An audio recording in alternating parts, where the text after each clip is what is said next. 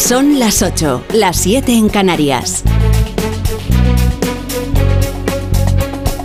En Onda Cero, La Brújula.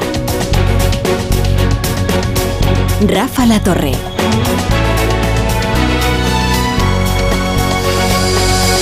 Pues llevamos informándoles desde que comenzó el caos, el caos en la estación madrileña de Chamartín tras una avería que ha afectado a los trenes que circulan entre la capital y el noroeste del país y Valencia y Alicante, todos esos trenes que llevan a miles de españoles hoy que se dirigen a su lugar de vacaciones para disfrutar legítimamente y felizmente de las, de las vacaciones, pero esa operación salida quedaba completamente trastocada sobre las 5 de la tarde, más o menos, en que se comunicaba esa avería y empezaban a coagularse no solo en esta estación de Chamartín, sino hablábamos antes con nuestra compañera de Antena 3, Elena Salamanca, que se encuentra en la estación de Valladolid, allí también un importante nodo ferroviario.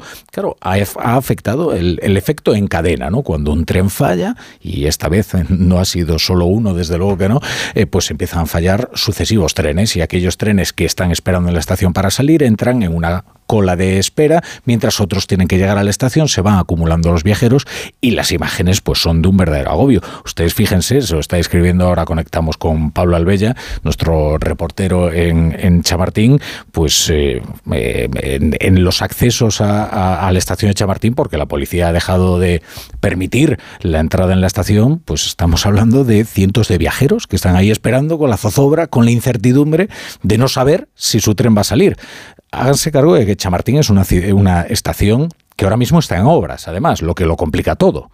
Eh, Chamartín ahora mismo, em, en fin, ya vive una situación anómala per se, eh, por mor de las obras. Cualquiera que haya cogido un tren desde allí para dirigirse al, al, noroeste o a Valencia o a Alicante sabe perfectamente que para coger los taxis, por ejemplo, ahora tiene que dar un rodeo verdaderamente espectacular. Con lo cual, todo se ha complicado. Todo se ha complicado a las 5 de la tarde. Felizmente ha quedado restablecido, se va restableciendo el servicio. Lo que pasa es que con la lentitud propia del fenomenal caos que, se ha montado. Vamos a conectar con, con, Chamartín a ver cómo está la situación en estos momentos en la estación. Allí se encuentra Pablo Albella. Pablo, ¿qué tal? Buenas tardes de nuevo. ¿Qué tal, ¿Qué tal, Rafa? Buenas tardes de nuevo. Pues sí, seguimos aquí, a las afueras del vestíbulo principal de la estación de Chamartín. Y bueno, no podemos decir otra cosa más que la situación sigue siendo bastante complicada, con varios centenares de personas sin la posibilidad de acceder al interior, eh, a pesar de que Adif efectivamente ha informado de la resolución de la incidencia. La gente, la verdad, está tratando de mantener la calma, se está manteniendo la calma, aunque hay varios agentes de la Policía Nacional desplegados para evitar incidentes, incidentes que de momento no se están eh, produciendo. Son ya muchos los viajeros que hemos visto embarcarse a un taxi para dirigirse a la estación de Atocha, pero no está siendo fácil eh, sencillamente porque no hay taxis suficientes. Y es ahí, a la estación de Atocha, donde han sido desviados, al menos que sepamos, los trenes con rumbo a Alicante. Eh, vamos a tardar un poco aún aquí en que se restablezca por completo la normalidad, porque han sido muchos los trenes afectados por ese efecto en cadena que tú mencionabas, también afectados algunos de cercanías y a la espera nos quedamos de que poco a poco se vaya restableciendo la circulación de todos ellos, alta velocidad y cercanías por completo. Claro, porque eh, Pablo, allí nadie sabe exactamente a qué hora va a salir su tren, ¿no? O sea, la información es que ha quedado restablecido el servicio o se va restableciendo, pero mm, nadie tiene información no ya precisa, sino siquiera aproximada de cuándo va a subirse en un tren al destino de sus vacaciones, ¿verdad?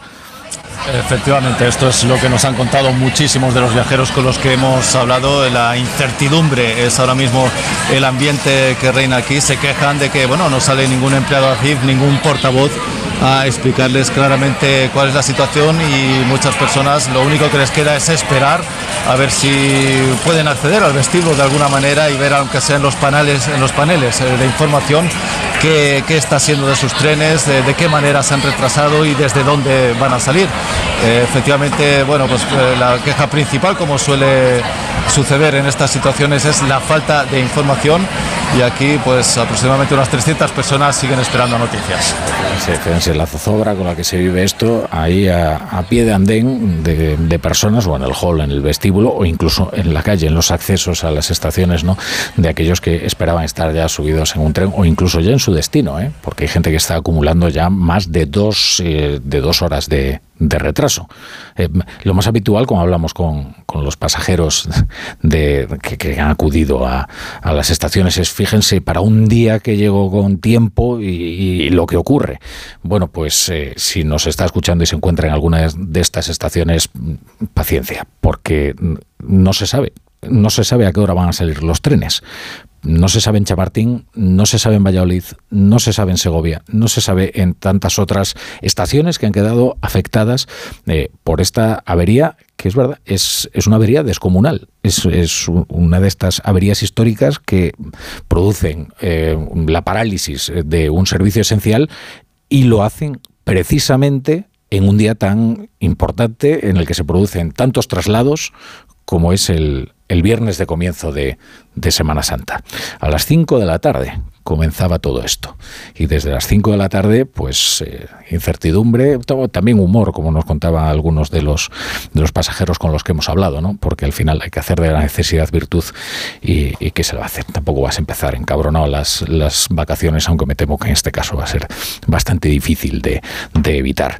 Eh, como usted, igual, en lugar de estar en, en, una estación de tren esperando a que salga su, su tren hacia, hacia el destino de sus vacaciones, igual ha cogido usted el coche y se encuentra en las carreteras, nosotros tenemos también que cumplir con el servicio público y explicarle lo que se va a encontrar, lo que se va a encontrar en su, en su tránsito. Y recomendarles también prudencia, prudencia, calma, descansen lo que sea necesario y aquí estamos los de la radio para acompañarles mm, todo el tiempo que quieran. Estaremos en la brújula hasta las once y media, diez y media en Canarias y luego ya les dejamos con el Radio Estadio Noche de Paco Reyes y toda la información y todo el entretenimiento en Onda Cero.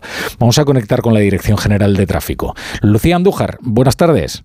Muy buenas tardes. Hasta ahora estamos pendientes de varios alcances que complican esta primera fase de la Semana Santa en Madrid. Cortada la M50 en Cañaveral, sentido A3 por el volco de un camión y también en la salida de la A42 en Getafe. Un accidente más en Barcelona de salida por la 20 en Cornella, en Albacete en la A31 en la Gineta hacia Albacete Capital y en Valencia en este mismo punto en la 7 en Moncada, sentido Alicante y de entrada por la V21 en Álvora y al margen estamos pendientes de complicaciones en Barcelona en la P7 en Castellet del Jornal hacia Tarragona con más de 10 kilómetros de retenciones por un accidente ya resuelto también en la salida de la Comunidad de Madrid de la 1 en el circuito del Jaraba y en Jaén en la 4 en Santa Elena hacia Córdoba. Bueno, y la otra conexión nos lleva a Asturias, porque además de la operación salida hay otro acontecimiento informativo en marcha. Es un acontecimiento verdaderamente trágico y preocupante, porque hay más de 90 incendios activos en Asturias. Hay una imagen de esta madrugada que los obetenses no van a olvidar, seguramente, ¿eh? que son las llamas en las faldas del Monte Naranco estas llamas que eran perfectamente visibles desde la ciudad a primera hora, al amanecer. Eh, lo que preocupa a estas horas es Luarca, en el concejo de Valdés, al oeste de la comunidad, un lugar paradisíaco con una naturaleza eh, salvaje y que ahora mismo es eh, pasto de las llamas. Hasta allí se ha dirigido hace unas horas Adrián Barbón, el, el, presidente asturiano. Vamos a conocer la última hora en Onda Cero Asturias con Arturo Tellez. Buenas tardes, Arturo. Sí, buenas tardes. Luarca es el lugar de mayor preocupación porque las llamas empujadas por el viento sur llegan a zonas de costa. Se ven fuegos también en las cercanías de Avilés, mientras que en Oviedo amaina el viento y el acre olor a humo, el del fuego que mantuvo en vilo a vecinos del Monte Naranco, con sus casas y sus granjas poco a poco va siendo un recuerdo, eso sí, fuerte aún. Nunca vi, yo, bueno, nunca vimos cosas semejantes aquí. Es que estaba ardiendo todo, absolutamente todo. Unos llaves, colito y matorral. Sí, hay de todo. Hay muchos animales. Ahí hay animales. Yo tengo, tengo animales también.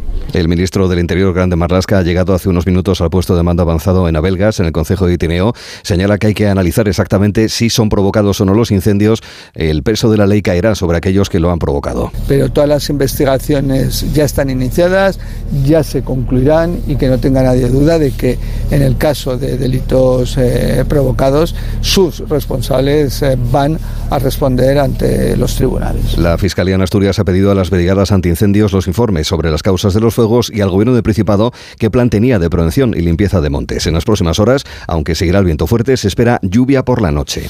Bueno, ya escuchan ustedes, Barbón ha anunciado que se trata de un acto terrorista y la Fiscalía ha iniciado una investigación. La Guardia Civil está detrás de los culpables, dice que tiene algunos indicios, pero que necesitan pruebas más sólidas para actuar. Esto en realidad ya se ha vivido en otros lugares, ¿eh? como Galicia, con Fijo al frente, eh, e incluso antes, con, con, el bipartito, ¿se acuerdan ustedes? ¿no? Eh, estas investigaciones al final nunca dan con una trama organizada, probablemente porque nunca haya detrás una trama organizada. Hay una multiplicidad de factores que son que los pirómanos actúan, por supuesto, y seguramente además actúan movidos por un efecto de emulación.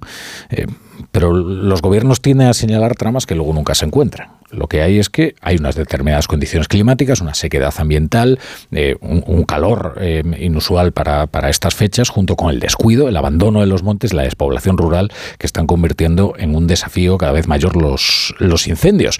Eh, por eso, porque siempre se parecen las causas, hay que huir de la politización, por cierto, y de señalar que cuando la administración es de un partido, es que hay una trama organizada para derribar el gobierno. Y cuando es del otro, resulta que es la falta de inversión y que no hay suficientes retenes de bomberos. Que esto es lo que hemos vivido, lo hemos vivido en Castilla y León muy recientemente, y esto es lo que no puede ser. Y que es un fenómeno también, desde luego, muy recurrente. Seguiremos atentos también a lo que está ocurriendo en Asturias. Es una verdadera, una verdadera catástrofe en, una comunidad como, como esta, que está ahora mismo ardiendo pues, eh, de cabo a rabo y donde preocupa, como escuchábamos a, nuestro compañero Arturo, Arturo Tellez, sobre todo eh, Luarca, en, el, en la parte occidental de esta región de Asturias. 90 incendios activos.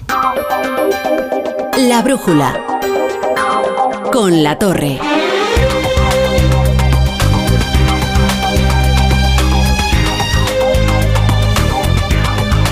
Bueno, y mientras Estados Unidos se está preparando para el proceso del siglo. La capacidad que tiene la industria mediática de Estados Unidos para convertir una trama judicial en un espectáculo es perfectamente conocida y eh, este caso tiene todos los ingredientes. Es la primera vez que un presidente de Estados Unidos resulta imputado y además es uno tan pintoresco como Donald Trump. Richard Nixon no fue imputado, ¿eh? Porque se hizo una operación política para evitarlo. Desde el indulto que le, concedió Gerald Ford hasta el enjuague fiscal del, fiscal especial, eh, finalmente no presentaron cargos contra él, pero esta vez, esta vez vamos a ver a todo un presidente con la icónica fotografía de frente y de perfil. No lo veremos esposado porque sus abogados así lo pidieron, pero hay otras partes del show que no van a faltar.